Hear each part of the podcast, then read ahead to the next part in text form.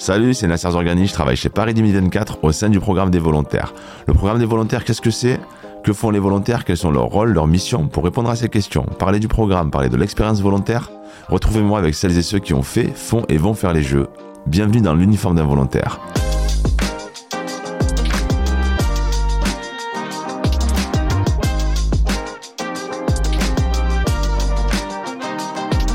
Moment emblématique dans l'histoire des Jeux, au-delà d'une compétition sportive, c'est l'allumage de la vasque olympique et paralympique lors des cérémonies d'ouverture. Cet allumage se fait à l'aide d'une flamme que l'on porte à l'aide d'une torche et qui dit flamme et torche dit relais olympique et paralympique. Autre marqueur fort des Jeux de Paris 2024. D'où vient cette tradition? Qu'est-ce qu'il s'y passe? Comment ça fonctionne? Pour en parler avec nous aujourd'hui, je suis avec Grégory Murac, directeur délégué du relais de la flamme olympique et paralympique, Colline Guillou, en charge des relayeurs, et nous avons le privilège d'avoir également avec nous l'une des quatre capitaines du relais de la flamme olympique et paralympique, paratriathlète qui a participé aux Jeux de Tokyo et qui est en lice pour Paris 2024, Mona Francis. Merci d'être avec nous. Bonjour. Bonjour Nasser. Bonjour. Merci beaucoup d'être avec nous. Je commence avec toi, Grégory. D'où vient cette tradition? Est-ce que tu peux nous raconter un peu d'où vient le relais olympique?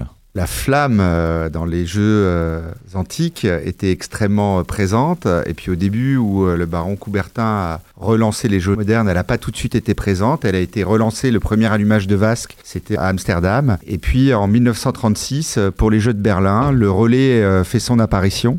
Et depuis, eh ben, le relais de la flamme olympique perdure. Donc tous les quatre ans pour les Jeux d'été, la flamme est rallumée à Olympie, au Temple d'Héra, par le comité hellénique grec qui ensuite, euh, à Athènes, au stade euh, panathénaïque, au stade antique d'Athènes, confie la flamme au comité d'organisation qui la ramène chez lui et commence euh, les semaines de relais ou les mois concernant de relais avant les, la cérémonie d'ouverture.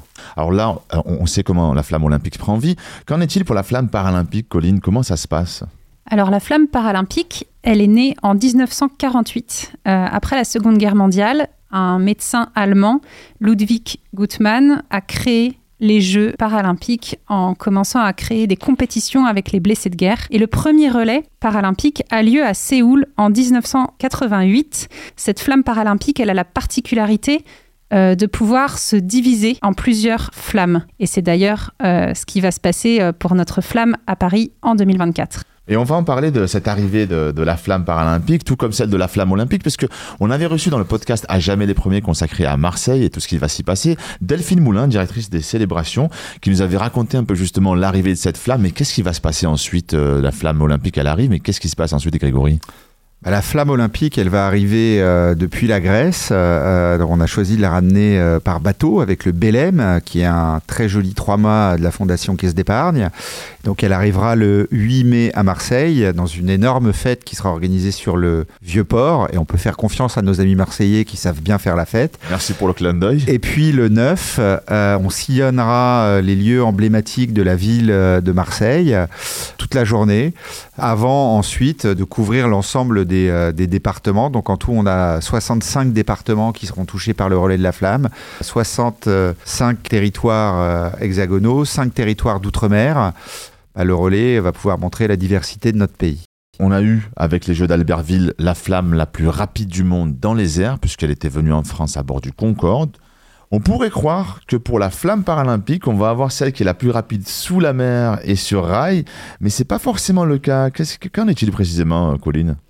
Alors en fait, elle est bien allumée euh, à Stockmanville, à côté de Londres, et elle va traverser la Manche pour la première fois euh, de l'histoire des Jeux, sous la Manche, mais elle ne va pas prendre le train, elle va emprunter une voie de service pour arriver jusqu'en France. Et une équipe euh, composée d'athlètes et para-athlètes britanniques va la transmettre à une autre équipe composée d'athlètes et de para-athlètes français pour arriver à Calais. On le comprend, Grégory, Colline, toute la France va être mobilisée pourquoi c'est important de parcourir le maximum d'endroits dans le pays? Comme on le disait, le, relais de la flamme olympique, ça annonce le début des célébrations des Jeux olympiques. Vous savez que nous, notre slogan, c'est Ouvrons grand les Jeux. Donc, euh, il nous semblait extrêmement important qu'un maximum euh, de Français puissent voir ce symbole fort euh, des Jeux Olympiques. Tout le monde n'aura pas la chance de pouvoir aller dans les stades. tous les territoires n'auront pas la chance d'accueillir des compétitions sportives. Mais le relais de la flamme va quand même sillonner une grande majorité de notre pays, puisque 85% des Français seront à moins d'une heure du parcours de la flamme. Le parcours des Jeux, il va aussi permettre de mettre en lumière notre territoire et toutes ses beautés. On va aller euh, au Mont-Saint-Michel, on va voir les châteaux de la Loire, on va aller euh, à Chamonix, fêter euh, les 100 ans des premiers Jeux olympiques d'hiver. Bref, toute cette diversité de nos paysages hexagonaux. Et puis aussi cinq territoires ultramarins, la Réunion, la Guyane, la Polynésie, la Guadeloupe, la Martinique. Voilà, ça c'était depuis le début une volonté très forte de notre président, Tony Estanguet, de pouvoir euh, euh, montrer la France dans sa diversité, de faire qu'un maximum euh, de Français puissent voir cette flamme. Et aujourd'hui, on, est très heureux de ce parcours. Là, c'est beaucoup d'énergie mobilisée. Et qu'est-ce qui se passe autour de l'énergie? C'est quoi les valeurs un peu de ce relais, Colline? Les trois énergies euh, fondatrices du relais de la flamme olympique et paralympique, ce sont donc l'énergie euh, du sport, évidemment, euh, le sport au cœur de notre vision depuis le départ, l'énergie des territoires, comme le disait Grégory, traverser le maximum de territoires. La flamme paralympique va aussi arriver à Calais, se diviser en 12 flammes qui ont pour but de rejoindre Paris en 4 jours et de traverser 12 territoires. Euh, ce qui est du jamais vu euh, pour une flamme paralympique.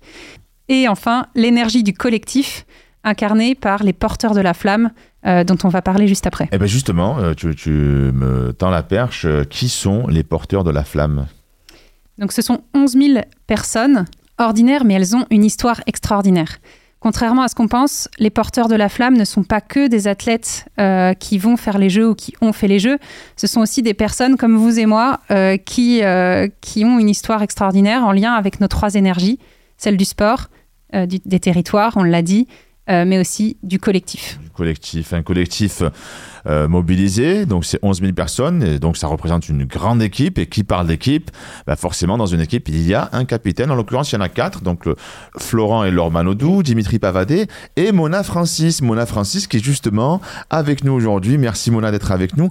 Mona, quand on t'a annoncé que tu allais devenir capitaine du relais olympique et paralympique des Jeux en France à la maison, euh, comment ça s'est passé dans ta tête? Alors, euh, ça a été une énorme surprise déjà de recevoir ce coup de fil, cette proposition. Euh, surprise parce que je savais même pas que l'organisation de Paris 2024 me connaissait. et surprise également parce que j'ai la chance de, de participer, enfin d'être capitaine du relais de la flamme avec trois autres athlètes avec un énorme palmarès. Et donc, euh, voilà, c'était euh, même un peu intimidant au début. Et, qu'est-ce que ça signifie pour toi être capitaine? Qu'est-ce que cela implique en termes de, de valeur pour ton entourage, pour toi euh, Qu'est-ce que ça symbolise? Alors personnellement, je suis extrêmement fière, mon entourage aussi. je peux dire que ma famille me parle quasiment que de ça. Puis je vais essayer de, bah, de rassembler un maximum de personnes autour de, des valeurs communes qu'on peut avoir avec la flamme olympique, paralympique et puis surtout euh, essayer de, proposer euh, un peu plus de visibilité à mon sport et puis à tous les triathlètes en général. on va parler d'anecdotes. Est-ce que vous avez des anecdotes marquantes dans, l'histoire du, relais olympique et, paralympique à, nous partager? Euh, C'est donc toujours un moment chargé en émotions, le relais de la flamme. Porter la flamme, bah, c'est même pour des personnes qui ont l'habitude d'être devant du public, etc. C'est un moment unique et euh, certains relayeurs peuvent parfois paniquer. Euh, on en a par exemple un qui est parti dans le mauvais sens euh, une fois qu'il a été positionné sur son parcours et que sa torche était allumée. Il a couru dans le mauvais sens, il a vite été rattrapé évidemment. Mais c'est aussi des moments beaux et, forts. on a par exemple eu l'histoire d'une demande en mariage sur le relais de la flamme de Londres 2012. Voilà, ce qui rappelle que finalement ce sont des héros du quotidien. Exactement. Ce que tu disais, c'est parmi la population qu'on va aller chercher ces, ces futurs porteurs. Euh, on est dans le podcast du programme des volontaires. Mona, euh, tu as côtoyé des volontaires à Tokyo et, tu me disais tout à l'heure en, off qu'ils ont joué un rôle déterminant. Est-ce que tu peux revenir euh, avec nous sur ce rôle? Et surtout, pour conclure, est-ce que tu, as un, mot à adresser à ces volontaires du programme qui, qui sont bientôt tous choisis parce qu'on arrive à la fin de la période des propositions de mission? Qu'est-ce que tu pourrais leur dire en, partant de Tokyo jusqu'à aujourd'hui? Suivant l'expérience que j'ai pu vivre au Jeu de Tokyo, on on a bien vu avec les autres collègues de l'équipe de France que les volontaires, ils étaient vraiment essentiels. essentiels pour bah, nous aider déjà, nous indiquer le chemin, etc. Mais également, ils ont un peu joué le rôle du public finalement, parce que voilà, on a été privé de public avec la, la crise sanitaire. Donc, ce que j'ai envie de leur dire, c'est déjà merci, merci de se rendre disponible, d'être là pour nous. Euh, et puis de profiter, profiter de tous les instants, essayer voilà d'emmagasiner un maximum euh, de beaux souvenirs. Les souvenirs, euh, Grégory, Colline, on arrive au bout pareillement. Je vais vous demander un petit mot pour les peut-être futurs volontaires qui nous écoutent aujourd'hui. Déjà les remercier parce que c'est vrai qu'ils vont avoir la chance de vivre une expérience incroyable en participant aux Jeux Olympiques et, et ou aux Jeux Paralympiques. mais leur dire merci parce que euh, on sait très bien que l'organisation d'un tel événement euh, euh, ne peut pas avoir lieu sans les volontaires. C'est des gens, hommes, femmes, jeunes, moins jeunes, qui vont venir donner de leur temps pour leur passion, souvent.